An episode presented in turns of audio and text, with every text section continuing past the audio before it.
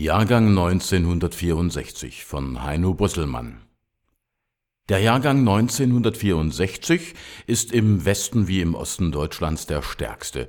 Quantitativ versteht sich. 1.357.304 Lebendgeborene. 2002 waren es nur halb so viel. Wir saßen in vollen Klassen und legten Anfang der 80er unser Abitur ab. 30 Jahre her und gerade Anlass zu allerlei Begegnungen. Es mag äh, leider einfach am Alter liegen, aber sprechen wir ehemaligen DDR-Abiturienten dieser Jahrgänge jetzt miteinander, haben wir stets das Gefühl, ein, zwei Jahrzehnte allzu schnell verloren zu haben. Resümee nach der Reifeprüfung 82 standen die Jungen von uns eineinhalb oder drei Jahre in den Streitkräften. Leonid Brezhnev starb kurz nach unserer Einberufung am 10. November 1982. Trauerappelle auf Exerzierplätzen im Nieselregen. Was darauf folgte, war ein weltgeschichtlicher Abgesang, den wir eher intuitiv als expressionistische Grundstimmung als ein sozialistisches Weltende wahrnahmen. 1984 und 1985 entlassen, reichte es gerade noch für ein Studium, in das man anders hinein als herauskam, denn es blieben gerade so fünf Jahre, bis der Spuk oder, je nachdem, die Utopie vorbei war. Wie wir auch zur DDR gestanden hatten, wir erlebten den Untergang des Landes, in das wir hineingeboren waren, zwangsläufig nicht nur als Chance, sondern ebenso als Verunsicherung, manche gar als Niederlage. In der Mensa der Universität Leipzig sprach während turbulenter Tage 1990 einer aus, was ich mir merkte. Jetzt sind wir sowas wie die Südstaatler 1865. Historisch keine stimmige Parallele, aber alltagskulturell in eigenwilliger Übertragung nicht ohne Charme. Die Melancholie des Grand Old South und die Ostalgie des Beitrittsgebietes.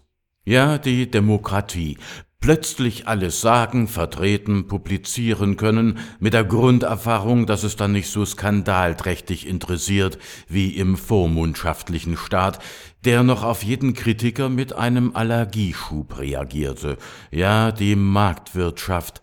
Alles kaufte ein, alles redete vom Geld, erstmalig, und wer gerade Bürger geworden war, stellte fest, mehr noch als dies war er jetzt Konsument mit Verbraucherschutz. Ja, die Freiheit.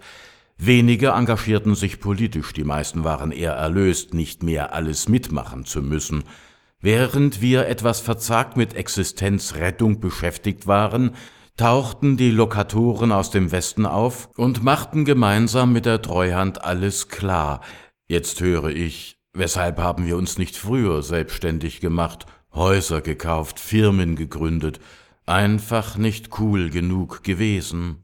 Die mathematisch-naturwissenschaftlich Talentierten von uns stiegen durchaus als Ingenieure in große Konzerne ein und kamen als kompetente Praktiker zurecht. Vergleichsweise viele wurden Lehrer und sahen im Neuen eine Chance, bis sie mitbekamen, dass die neue, die demokratische Schule eher etwas deklarierte als leistete. In den Neunziger waren wir junge Dreißiger und es schien, als drehte das Politische noch weiter hinter das Wirtschaftliche zurück. Erst New Economy, temporeiche Jahre, digitale Revolution, immaterielle Waren, die Kurve des DAX auf den Titelseiten gleich neben dem Wetterbericht, weil plötzlich alle Welt in Aktien machte. Selbst Pleitiers. Ergebnis? Dr. Blase und Penny Stocks. Dann Agenda 2010. Wir werden die Leistungen des Staates kürzen. Man bleibe also, dachten wir Vierziger, besser bei seinen Leisten, arbeite beflissen weiter und sehe zu, dass man durchkomme. Mittlerweile haben wir uns immer mal begegnenden Abiturienten von damals den Eindruck, wir wüssten nun endlich ungefähr, wie es läuft. Und es ist verdammt langweilig geworden. Wir mögen uns täuschen, aber wir reden wieder von Stagnation und Resignation, wie nach Breschnews Tod, freilich ohne das eine System mit dem anderen vergleichen zu können. Mag sein, wir erleben gar einen ideellen Stillstand, der nicht mehr endet, ganz so wie das demografische Absterben unumkehrbar scheint. Mit dem Menschen geht die Kultur, nur bricht nicht sichtlich zusammen, so wie in Leipzig, Greifswald und eigentlich allen anderen DDR-Städten in den 80ern. Im Gegenteil. Die Fassaden werden immer blanker und steriler. Ja, die Fassaden. Mancher Niedergang kommt ohne Ruin aus. Die Deutschland AG boomt, heißt es. Eine Wachstumsmaschine, was wächst außer ihr, würde der lesende Arbeiter Bertolt Brechts fragen. Und wir haben eine Bundeskanzlerin und einen Bundespräsidenten aus dem Osten. Er noch mehr als sie redet eindringlich von Freiheit. Sicher die Freiheit, denken wir, schwieriger Begriff, aber flott zu gebrauchen. Doch wer fängt noch Entscheidendes damit an? Politik versuchen wir unseren Kindern zu erklären, aber meist interessiert sie das nicht. Die Nation?